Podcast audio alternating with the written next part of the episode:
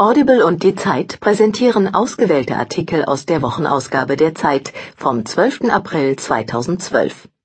Hören Sie in dieser Ausgabe Ich glaube, ich bin, wenn ich rauche, der neue Jesus. Unser Kolumnist über Leute, die sich ständig über andere aufregen. Von Harald Martenstein. Ich habe einen Traum. Dion Bromfield, Seit Amys Tod träume ich sehr häufig von ihr. Sie war wie eine große Schwester. Aufgezeichnet von Jörg Böckem. Zwischen Wickeltisch und Labor. Bekommen Wissenschaftlerinnen Kinder, ist ihre Karriere oft vorbei.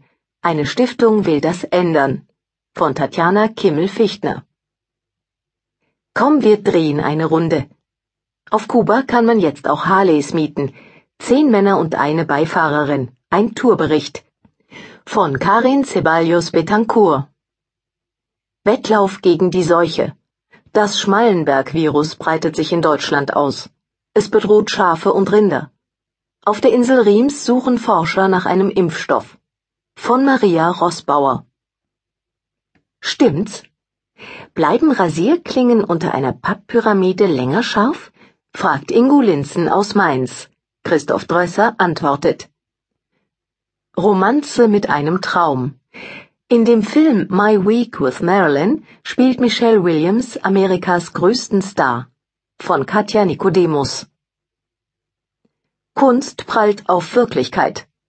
Der aggressive Streit um ein amerikanisches Kulturprojekt zeigt, wie verstockt Berlin über Zukunft debattiert. Von Thomas E. Schmidt. Das letzte. Unser Kolumnist über das Huhn von Finis. Wir basteln uns ein Frauenbild. Der Streit um das Betreuungsgeld hat die Frauen in der CDU aufgebracht. Auf einmal entdecken sie den Feminismus für sich. Von Mariam Lau. Schönen Sonntag.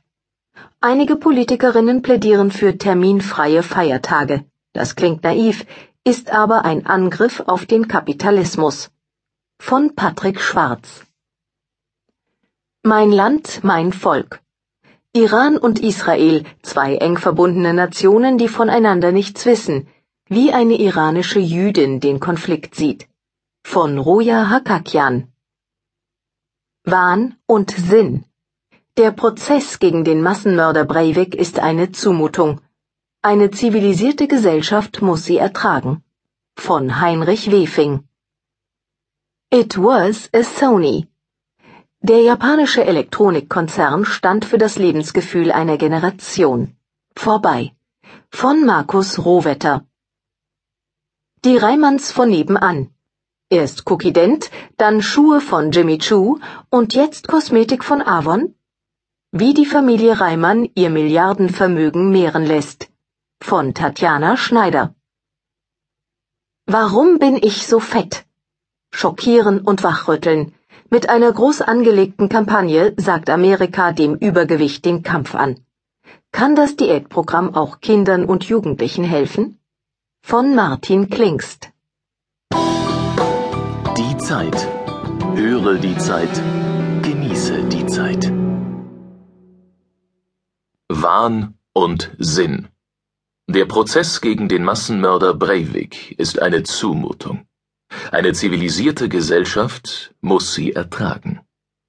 Von Heinrich Wefing, die Zeit Ausgabe 16 vom 12. April 2012. Es wird hässlich werden, bizarr, mitunter unerträglich.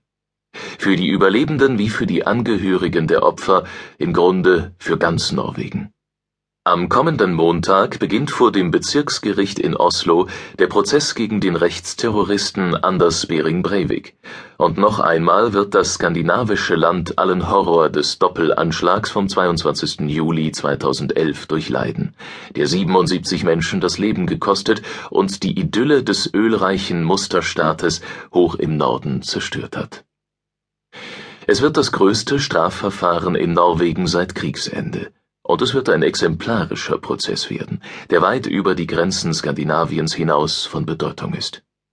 Wie geht der liberale europäische Rechtsstaat mit rechtem Terror um Laut Anklage hat Breivik Verbrechen begangen in einem Umfang, den man in Norwegen in moderner Zeit noch nie gesehen hat. Diese Verbrechen noch einmal in allen Details zu rekonstruieren, den Bombenanschlag auf das Osloer Regierungsviertel und den kühl geplanten Todeslauf im Sommerlager der norwegischen Jungsozialdemokraten auf der Insel Utøya, das wird für die Opfer und ihre Familien eine unvorstellbare Prüfung sein aber nicht wenige von ihnen suchen die neuerliche Konfrontation mit den Morden, wünschen die juristische Aufarbeitung als notwendigen Schritt, um den Schrecken der Tat bewältigen zu können.